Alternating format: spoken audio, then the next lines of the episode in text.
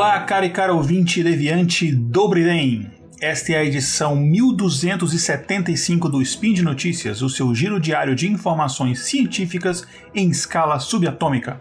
Eu sou Igor Alcântara, cientista de dados e um dos apresentadores do podcast Intervalo de Confiança, especializado em ciência de dados e inteligência artificial. E hoje, dia 15 Electrican do calendário Decatrian e dia 8 de maio do calendário gregoriano, um dia depois do meu aniversário, eu trago para vocês notícias nas áreas de inteligência artificial. Hoje a gente vai falar sobre robôs que falam sozinhos, robôs criados a partir de célula de sapo e de uma inteligência artificial que vai jogar videogame para você. Fica aqui comigo, nós vamos para essas notícias, mas antes, solta a vinheta. Speed Notícias.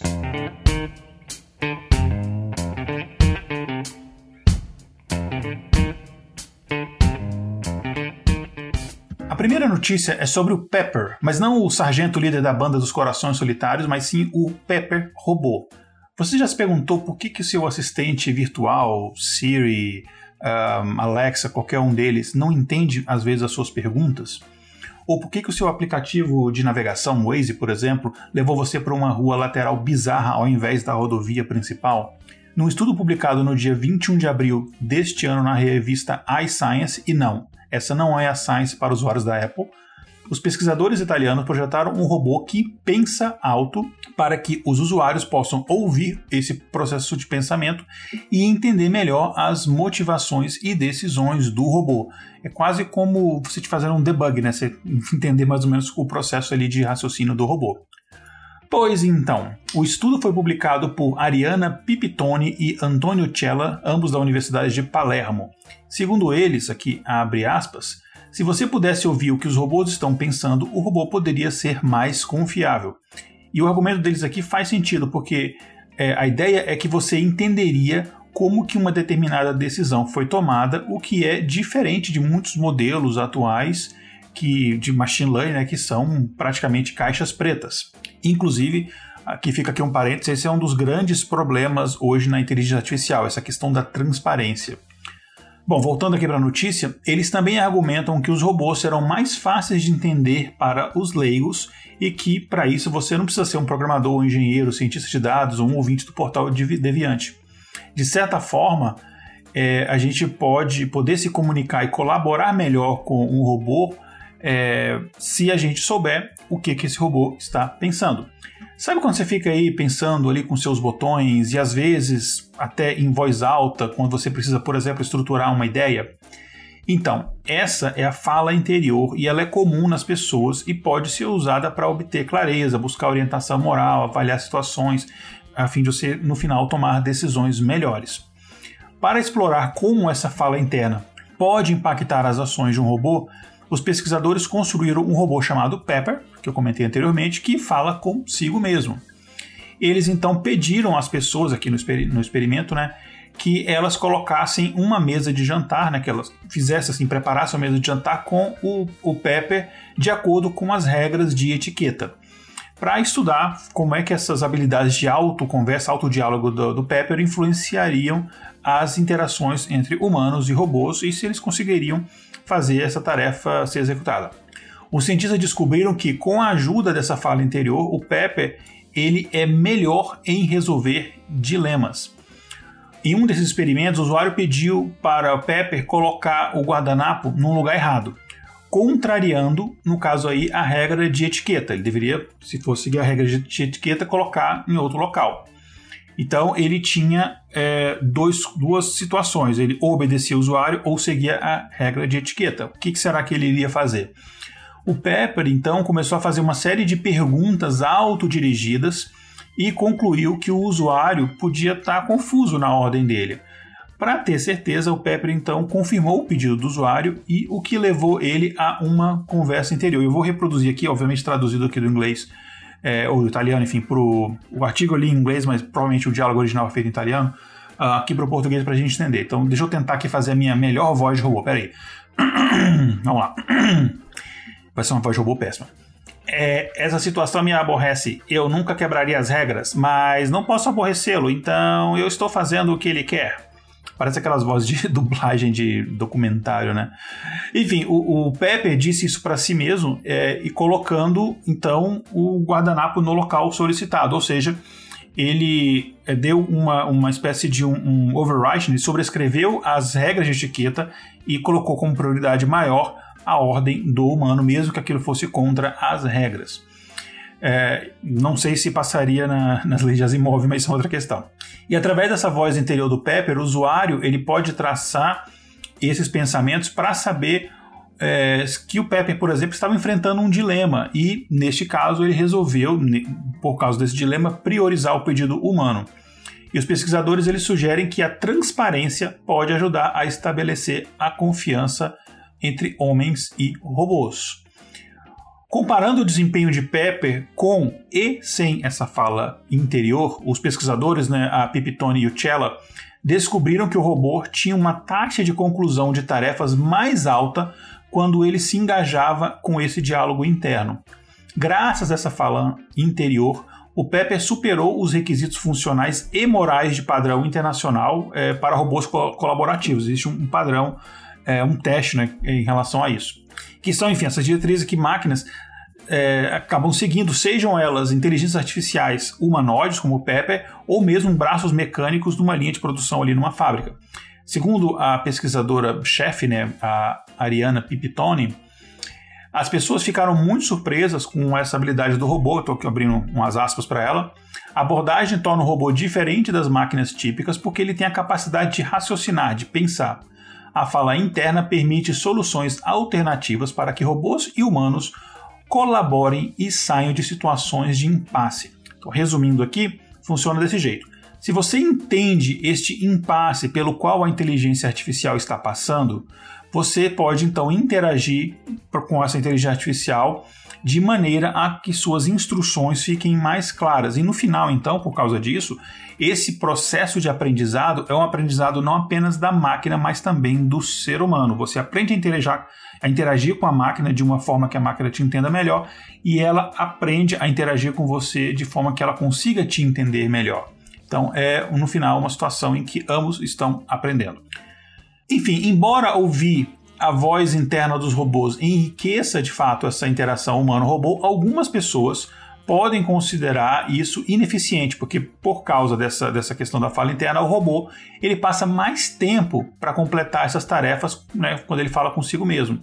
A fala interna do robô também se limita ao conhecimento que os pesquisadores deram ao robô. Então, ele tem uma tarefa específica, um vocabulário específico, é isso que ele vai conseguir utilizar. É, mesmo assim, os pesquisadores dizem que esse trabalho fornece uma estrutura para explorar ainda mais como esse autodiálogo pode ajudar os robôs a se concentrar, planejar e aprender. Então, na minha visão aqui, eu, Igor, acho que muito interessante porque é um estudo preliminar, não que é um estudo final. Então, agora vai também de outros pesquisadores é, de outras áreas, outras universidades, é, expandirem isso para suas próprias áreas de atuação e pesquisa. Aqui abrindo mais umas aspas aqui para os pesquisadores, eles disseram o seguinte: em certo sentido, estamos criando um robô geracional que gosta de conversar. E os autores eles também afirmam que desde aplicativos de navegação, a câmera do seu telefone, é, robôs médicos que estão ali na sala de operação, máquinas, computadores, enfim, todo tipo de, de dispositivo que tem alguma inteligência artificial pode se beneficiar desse recurso, digamos assim, tagarela. É, a fala interior ela pode ser útil em todos os casos em que a gente confia num computador ou num robô né, para avaliação de uma situação, né, ainda que segundo eles. E aí eu pergunto a você, caro e caro ouvinte aqui do Spin de Notícias, você gostaria que a sua assistente virtual ficasse falando sozinha? Ou isso aí te daria um, um desconforto, é, um incômodo, ou te daria, na verdade, o contrário, né, um conforto de você saber o que está passando por trás da cabeça dela? Enfim, deixe seu comentário aí é, no, no, nesse post, ok? A segunda notícia ainda é sobre robôs, mas é sobre robôs e sapos. É, calma, vou explicar, é estranho, mas é uma notícia bem interessante. No ano passado, uma equipe de biólogos e cientistas da computação da Tufts University em Massachusetts, e eu só consegui falar Massachusetts porque eu acabei morando lá por cinco anos, e da University of Vermont, na UVM, é, eles criaram novas e muito pequenininhas, minúsculas máquinas biológicas com capacidade de auto-reparo a partir de células de sapo. Essas maquininhas, esses pequenos robôs, eles chamavam de Channel Bots. Tá? Isso foi ano passado.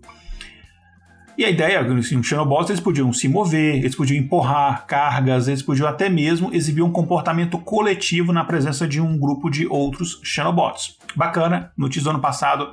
Igor, por que você está trazendo isso agora? Por que você não falou isso ano passado? Calma. Temos aqui uma atualização. Essa mesma equipe criou formas de vida que se autoconstroem a partir de células individuais, é, que não requerem, inclusive, células musculares para se locomoverem e até demonstram uma capacidade de memória gravável, ou seja, memória que você consegue registrar de alguma forma. E agora eles lançaram então essa segunda geração com essas capacidades. Esses Chanobots dessa nova geração, eles também conseguem se mover mais rapidamente, eles conseguem navegar em ambientes diferentes, não apenas num ambiente específico, e eles têm uma vida útil mais longa do que a primeira versão. E também eles têm a capacidade de trabalhar juntos em grupo e se curar em caso de danos. Teve um defeitinho ali, ele consegue fazer um auto reparo. O resultado dessas novas, dessa pesquisa foi publicado no dia 31 de março deste ano de 2021 na revista Science Robotics. Comparando então o Xenobots 1.0, né, que os autômatos bem pequenininhos, milimétricos, e são de fato mini robozinhos, assim, são milimétricos. É, então na versão 1.0 eles foram construídos em uma abordagem que a gente chama de top-down, né, de cima para baixo. Então, você colocava ali eh, de forma manual o tecido e, através de modelagem cirúrgica, a pele do sapo e células cardíacas para produzir o movimento. Essa versão nova do Xenobots, ela já é o contrário, ela tem uma abordagem é, bottom-up, né? então ela é de baixo para cima. Os biólogos envolvidos nesse projeto eles pegaram células tronco de embriões da rã africana Xenopus leavis, eu acho que é assim que fala, meu latim também tá enferrujado, e por isso que é Xenopus leavis, daí vem o nome Xenobots, né? E ele, eles permitiram que elas se automontassem, digamos assim, e se transformassem em esferoides, né, em bolinhas, falando leigamente onde que tem o mesmo formato da Terra, brincadeiras à parte, onde alguma dessas células após alguns dias, elas acabavam passando por um processo de diferenciação para produzir também cílios que se moviam aí para frente, para trás ou de maneira giratória, é, que, enfim, é, isso era utilizado para que ela conseguisse se mover. E ao invés de usar células cardíacas que eram esculpidas ali manualmente ou musculares também, eles, é, enfim, fizeram esses cílios que tinham essas contrações rítmicas de forma bem natural, que permitiam então que os Xenobots se é, movimentassem em superfícies diferentes. Numa rã ou num ser humano, os cílios normalmente seriam encontrados em superfícies mucosas, por exemplo, no interior dos pulmões, né, para ajudar, no caso aqui, a expulsar os patógenos e outros materiais estranhos ao corpo. Nos Xenobots, eles são externos e fornecem uma locomoção mais rápida do que das versões anteriores. Segundo o pesquisador Michael Levin, é, ele falou aqui, abre aspas, estamos testemunhando a notável plasticidade dos coletivos celulares que constroem um novo corpo rudimentar que é bastante distinto de seu padrão. Nesse caso, um sapo, apesar de ter um genoma completamente normal. Então são células de sapo, mas que elas não vão acabando crescendo para se tornar um sapo, elas ficam nessas formas esferoides. E ainda continua aqui. Em um embrião de rã, as células cooperam para criar um girino. Aqui, removidas deste contexto, vemos que as células podem redirecionar o seu hardware, ou seja, redirecionam a sua função ali, uh, codificando geneticamente como cílios né, para novas funções, para, por exemplo, a locomoção. E ele ainda diz: é incrível que as células possam espontaneamente assumir novos papéis e criar novos planos corporais e comportamentos sem longos períodos de seleção evolutiva para essas características. É muito interessante isso aqui é, que eles acabaram, que eles acabaram descobrindo. Agora você deve estar, caro caro ouvinte, um pouco confuso, confusa, né? Isso é um robô mesmo ou isso é só um girino modificado geneticamente, né? Eu vou explicar um pouco melhor aqui como é que funciona. De certa forma, os Xenobots são construídos como um robô tradicional. Só que eles usam células e tecidos ao invés de componentes eletrônicos para construir é, a, a, a, sua própria forma né, e criar um comportamento que seja previsível, que é uma coisa que a gente espera que um robô faça.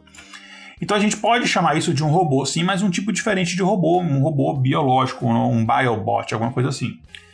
Os pesquisadores ainda dizem que essa abordagem está ajudando a entender como as células se comunicam enquanto interagem uma com as outras durante esse desenvolvimento. E como se pode controlar melhor estas interações.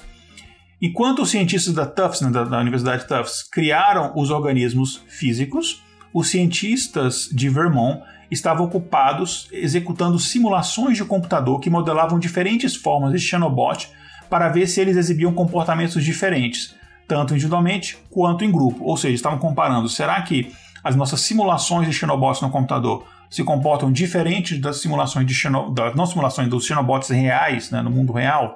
Então eles, eles fizeram isso. E eles usaram um cluster de supercomputadores né, chamado Deep Green, que fica no Vermont Advanced Computing Core, da Universidade de Vermont, e a equipe liderada por cientistas da computação e especialistas em robótica, né, o John Bongard, é, enfim, e sobre centenas de milhares de condições ambientais aleatórias, usando ali, no caso, um algoritmo evolutivo, que é uma coisa que a gente usa bastante, quem trabalha com, com seleção de modelos de machine learning, etc., mas isso é um outro assunto. É, é uma coisa que salva bastante a nossa vida que trabalha com isso, enfim. É, mas basicamente essas simulações foram usadas para identificar aqueles Xenobots que eram mais capazes de trabalhar juntos em grupo, então é basicamente isso mesmo, né? Uma seleção natural, né? De, de gerações a gerações. Então, aqueles mais aptos a trabalhar em grupo, eles acabam é, indo para a próxima, sobreviver na próxima geração e assim por diante. É, e a, a, basicamente a tarefa era você reunir grandes pilhas de detritos num campo ali de partículas. E segundo essa equipe do Tufts, né, abre aqui aspas para eles, conhecemos, conhecemos a tarefa que não é nada óbvio para as pessoas. É, e basicamente assim, como é que um design bem sucedido deveria ser para executar aquela tarefa. E é aí que o supercomputador entra, né? Ele pesquisa o espaço de todos os aqueles grupos, aqueles enxames de Xenobots possíveis para encontrar o enxame que fez o trabalho melhor. E eles continuam ainda aqui. Uh, queremos que os Xenobots façam um trabalho útil. No momento, estamos dando tarefas simples, mas em última análise pretendemos criar um novo tipo de ferramenta viva que possa, por exemplo, limpar micro, microplásticos no oceano ou contaminantes no solo. Muito bacana as aplicações dessa tecnologia. No caso, essa parte do mundo bacana sou eu o Igor que está falando. Acontece que esses novos Xenobots eles são muito mais rápidos e melhores em tarefas também, como coleta de lixo, é, do que, por exemplo, o modelo do ano passado. E eles inclusive teve uma experiência que eles trabalharam juntos é, como um enxame, né, para varrer uma placa de Petri e reunir pilhas maiores de partículas de óxido de ferro. Eles também podem cobrir grandes superfícies planas, que no caso não é a Terra, que a Terra não é plana. É, tô brincando, desculpa, dizer, tô brincando não, a Terra de fato não é plana, mas enfim, a, a, a comparação, a metáfora aqui foi meio tosca. É, eles também podem viajar através de pequenos canais ali capilares, porque eles são de fato milimétricos, Uh, e esses estudos sugerem que as simulações em sílico também podem, no futuro, otimizar recursos adicionais de, de bots biológicos como esses para comportamentos também mais complexos. Muito, muito bacana. E é, não quero me delongar muito nessa notícia, mas tem algumas coisas legais para falar aqui adicionais. Uma característica central da robótica que a gente sabe é a capacidade de registrar a memória e usar essa informação registrada para modificar as ações e o comportamento do robô, ele aprender de fato, né?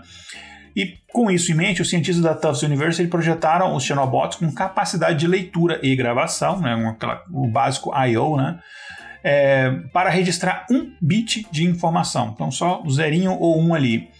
E eles usaram, uma, no caso ali que a gente está falando de um, de um, robô biológico, então eles usaram uma, uma proteína fluorescente chamada de EOSFP, que normalmente ela brilha em cor verde. No entanto, quando ela é exposta a uma luz no comprimento de onda específico de 390 nanomilímetros, essa proteína acaba emitindo luz vermelha, ou seja, ela emite luz vermelha se ela tiver esse estímulo, senão naturalmente ela vai emitir luz verde.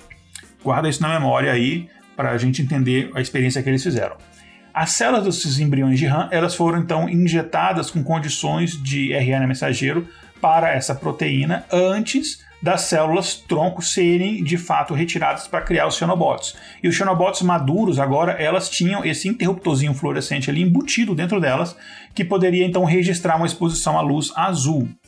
E aí os pesquisadores testaram essa função de memória permitindo que 10 xenobots nadassem em torno de uma superfície na qual um ponto iluminado por, por um feixe exatamente naquela frequência de 390 nanomilímetros e depois de duas horas, eles descobriram que três bots emitiram luz vermelha, ou seja, detectaram esse fa fa facho de luz e responderam com a luz vermelha, que era o comportamento esperado, normal.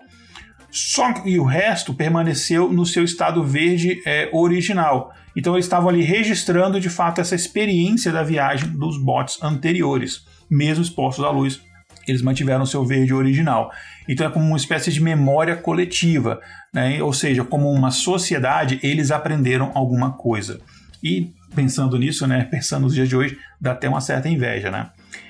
Essa prova é, de, enfim, essa prova de, de princípio de memória molecular poderia ser estendida no futuro para detectar e registrar não apenas a luz, mas também a presença de contaminação radioativa, poluentes químicos, drogas, uma condição de uma doença, ou seja, tem várias aplicações. E a engenharia adicional da função de memória pode permitir a gravação de múltiplos estímulos ou permitir que os bots liberem com os postos ou mudem o comportamento após sensação de estímulos. Os pesquisadores também apontam o que pode ser o benefício mais valioso dessa pesquisa: usar os bots para entender como as células se unem, se comunicam e se especializam para criar um organismo maior, complexo, como eles fazem na natureza, para criar um sapo, para criar um ser humano, um membro de um grupo de antivacinas, enfim e é um novo um sistema modelo que pode fornecer uma base também para a medicina regenerativa. Você vê que tem muitas aplicações da tecnologia. Os Xenobots e seus sucessores também podem fornecer informações sobre como os organismos multicelulares surgiram de antigos organismos unicelulares e as origens do processamento de informação, tomada de decisão e cognição em organismos biológicos. Muito legal essa notícia, né? Um pouco mais longuinha, mas muito legal. E agora a gente vai para nossa última notícia, que é bem curtinha. Sabe quando você está ali jogando um videogame ali por horas e chega um instante que você quer até continuar jogando, você tá, tem que terminar aquela fase, alguma coisa ali, mas você precisa dar um tempinho você ir no banheiro, precisa comer alguma coisa? Segundo a Sony, os seus problemas acabaram. É isso mesmo, a empresa japonesa ela patenteou uma tecnologia que treina uma inteligência artificial no seu, no caso não meu, no seu aí ouvinte, é, estilo de jogo e permite que a inteligência artificial assuma o controle se você precisar de uma ajudinha, né? Portanto, esse Sony AI ele pode jogar o jogo na sua ausência para completar determinadas tarefas ou até mesmo interagir com outras inteligências artificiais do jogo. É tipo um, preciso no banheiro, continua jogando aí para mim que eu já volto, mais ou menos isso. De acordo com a patente, é, só ficar bem claro, isso é um registro de patente, ainda não, não é um produto pronto. De acordo com a patente, o perfil da inteligência artificial começaria com um conjunto básico de comportamentos, mas ela vai mudando a sua abordagem de jogo conforme o tempo. A tecnologia central no modo de controle dessa é, inteligência da Sony é uma rede neural artificial e um sistema como esse, a gente sabe, ele é supervisionado, então ele precisa ser treinado para ele funcionar. E o treinamento nesse caso é ficar assistindo você jogar e ver o seu estilo de jogo e ver como você toma decisões em cada situação diferente de jogo. A Sony ela propõe várias aplicações diferentes dessa tecnologia, o que é comum para esse tipo de patente. Né? Você patenteia um negócio, você tenta abranger o máximo possível para você garantir que a sua patente ela seja o mais abrangente possível. Uh, por exemplo, o jogador bot, né, esse jogador artificial, ele pode assumir o controle se você estiver ocupado. É, talvez, por exemplo, quando você baixar o controle sem pausar. A patente também cobra um sistema que pode oferecer para assumir o controle quando o jogador está tendo dificuldade em passar de um determinado obstáculo. Vários jogos do Mario têm recursos parecidos, mas obviamente sem é, esses modelos complexos de machine learning.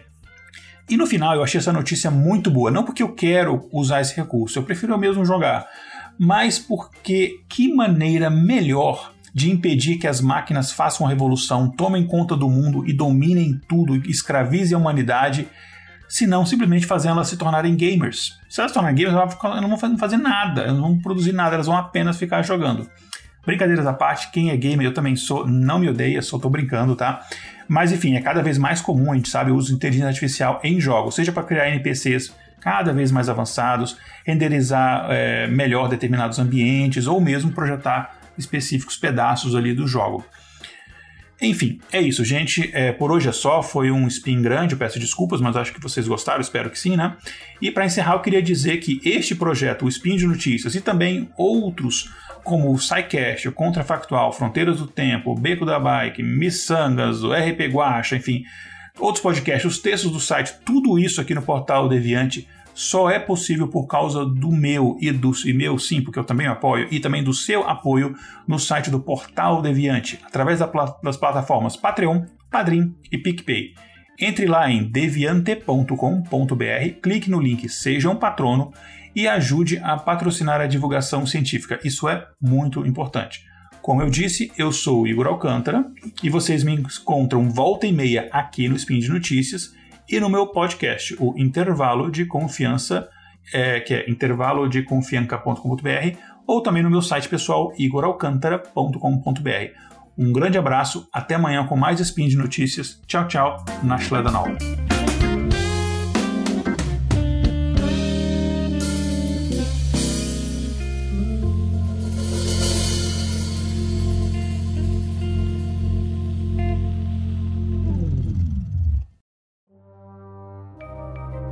Este programa foi produzido por Mentes Deviantes. deviante.com.br